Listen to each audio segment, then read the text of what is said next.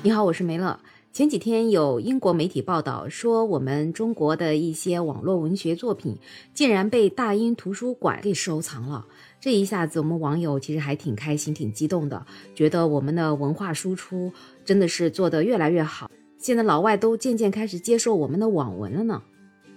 那说起文化输出呢，其实也不是现在才开始的。像几年前李子柒，其实他在外网的一些视频受到了全世界的网友的喜欢，所以当时李子柒的这一些视频啊，真的是通过了润物细无声的这一种感觉，就是慢慢的让全球的这些网友们都能够渐渐的喜欢我们的中国文化，或者是了解我们的中国文化。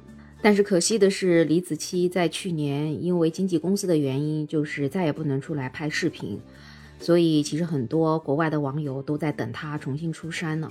那就在这个时候呢，就有一个李子柒挪威分期给出现了，这是咋回事呢？我来给你说说啊。顶上土。好嘞，啤酒，酒酒晚了，还还没天供呢。音乐走。刚才听到了这段广场舞音乐，是不是觉得挺耳熟呢？可是当这个音乐的视频里面出现的是一群年轻的老外，你是不是就会觉得很奇怪呢？这是一群穿着球服的挪威老外，然后他们本来在足球场训练，但是呢，训练得很不整齐。这个时候就有他们的教练说：“咋回事呢？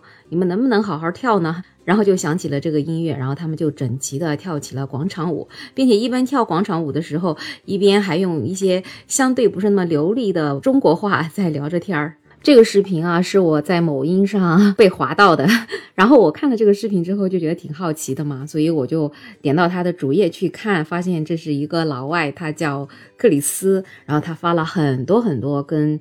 中国相关的一些视频，那还有一个视频，就是一群老外在学习中文，他们就说：“哎呀，中文实在是太难了。”这个叫克里斯的老外就跟他说：“其实也没有那么难，你就比如说三点水的这些字，就是跟水有关的，像洗呀，像海呀，像牛肉汤的汤啊。”这个时候呢，就有一个同学问他说：“那法又是怎么说呢？”哎，这个克里斯他就拿着一杯水给他摇晃摇晃，他就说：“你看这杯水，无论你怎么摇晃，它都是水平的。”所以这就说明法，它就代表公平公正。哎呦，你还别说，我真的被他的这一番解释给深深的折服了。没有看到他这个视频，我根本想不到法律的法是可以这么解释的。所以你说怪不怪？我一个中国人从外国人那里学到了关于中文字的这种解释。那再看看他其他的视频，那简直就是打开了中国文化的大门呢。他会做馅饼，做羊蝎子，做猪头，做鸡爪，做烤鸭，做红烧狮子头，做煎饼果子。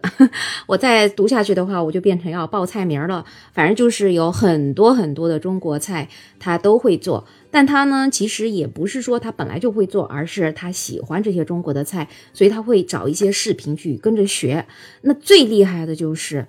因为他的弟弟的脚太臭了，所以他还给他纳了一个千层的鞋底儿，他还给爷爷做了布鞋，还用床单给他的妈妈做了旗袍，那还自己发了豆芽，能够打铁做中国菜刀，可以做油泼裤带面，所以很多人真的就是说，哇塞，他不就是李子柒挪威分期吗？那除了做菜之外呢，其实他还在他的视频里面给他的邻居啊、村里的小伙伴们都宣传中国的文化，中国的各种节日，他可是一个不落的都过呀。然后凡是出现在他视频里的他的家人啊、朋友啊，都是会讲中文的，不管他讲的流利不流利吧，但是反正他们真的都在努力的，就是说着中文。所以有的时候好多网友就说，我感觉他这个整个村的人。都会讲中文。那克里斯为什么这么喜欢中国的文化呢？他其实是一个土生土长的挪威的小伙子，然后他们一家一共有六口人。他从小呢就在挪威长大的。那因为在学校期间成绩还不错，所以他就获得了去中国香港做交换生的这样一个机会。所以他在中国待了一年，那期间呢就一直学习中文，所以他就深深的爱上了中国。那交流学习结束之后呢，他就回到挪威了。那回去之后呢，他就想拍短视频来反映一下中西方文化的差异，所以他是从二零一九年的八月开始，他就在这个某音上面分享他生活的日常。但是我看了他那些视频，一开始也就是分享一下挪威的一些生活。但是慢慢大概过了半年之后呢，我就发现他开始做这种中国的美食啊，然后包括他身边的家人朋友的都已经开始在说中文了。然后从那个之后，他的这个某音的关注啊就直线上升。那到现在，他的粉丝一共已经超过了两千万，然后一共已经获得了两点六亿的赞。